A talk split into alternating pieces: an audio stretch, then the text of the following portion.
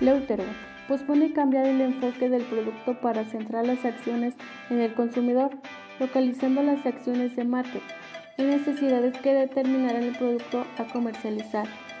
Es la era del cliente en el centro. De este modo, el producto se define a partir del conocimiento del mercado y las características del comportamiento del cliente, algo que Robert Lauterbach denominó en 1993 como las cuatro Cs del marketing, la plaza por la convivencia. En este punto se trata de estudiar atentamente dónde se encuentra nuestro público para facilitarles el producto de compra y así evitar que pierdan tiempo y dinero.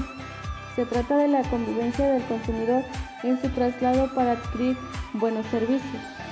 La convivencia para el consumidor a la hora de adquirir bienes o servicios están por encima de aquellos canales de distribución que puedan ser más relevantes para la empresa. El consumidor decide cuándo y dónde comprar. La promoción por la comunicación. Cuando la publicidad y el marketing pierden efectividad ante el bombardeo masivo, la respuesta es la comunicación orientada a comunicar un valor y no solo en buscar vender un producto. Cuando la publicidad y el marketing pierden efectividad debido al constante bombardeo masivo, la mejor respuesta es la comunicación. Se debe establecer una relación bidireccional con el consumidor. Ahora el consumidor es el protagonista.